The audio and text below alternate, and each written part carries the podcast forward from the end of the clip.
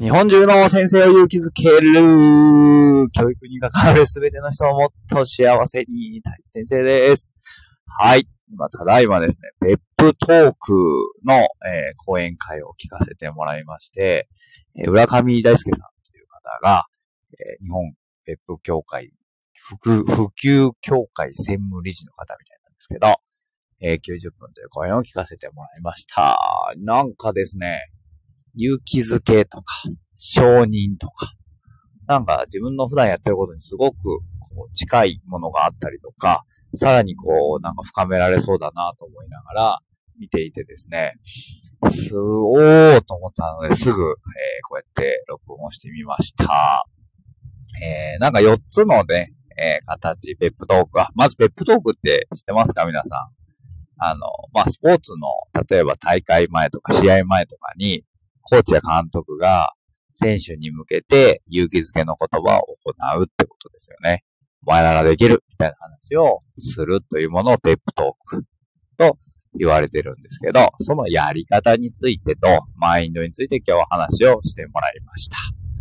で、実際に別にこれスポーツだけじゃなくて、えー、浦上さんはなんか自分の娘さんの受験のことも、えー、やっていたそうで、どうやったらそれが作っていけるか、ペップトークの作り方みたいなことを、えー、教えてもらいまして、えー、4段階あるそうです。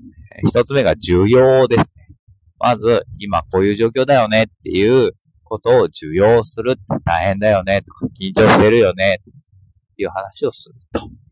そして次、承認ですね。でも本当にさ、えー、いつも頑張ってると思うよ、みたいな。だからきっと大丈夫だと思うよ、みたいな話をしてあげる。需要を承認。で、次が行動です。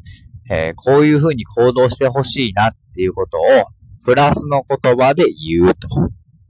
えー、例えばうちのクラスで言うと、えー、まあ、需要のところから行きましょうか。えっ、と、日本語がね、わからない中、本当に前ね、えー、よく頑張ってると思うよ。先生もね、多分ブラジルの学校行けって言われたら、もう本当嫌だと思うもん、正直って。でも本当毎日ね、来てくれて、えー、すごいなと思うよ。これは承認までです。需要と承認。次、行動です。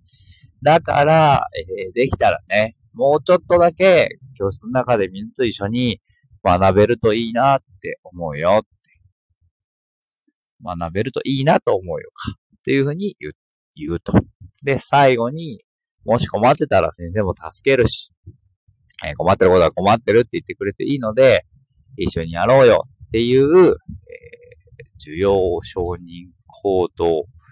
あと何だったかな、激励か。という4パターンで、えー、ペップトークをしていくということをしていくと、まあ子供が勇気づけられて変わっていけるんじゃないかっていうような話でした。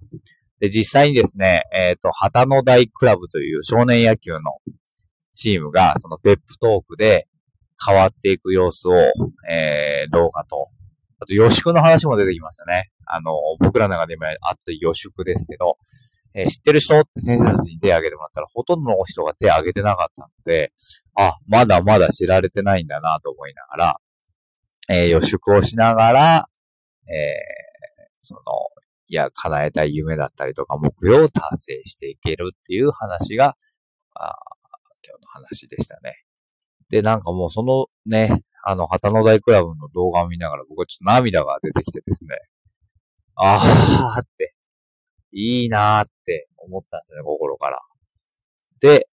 ぜひ自分もなんかこういう風に勇気づけられる。勇気づけたいっていつも言ってるんですから、それを言っていかなきゃなと思いながら話を聞いていました。はい。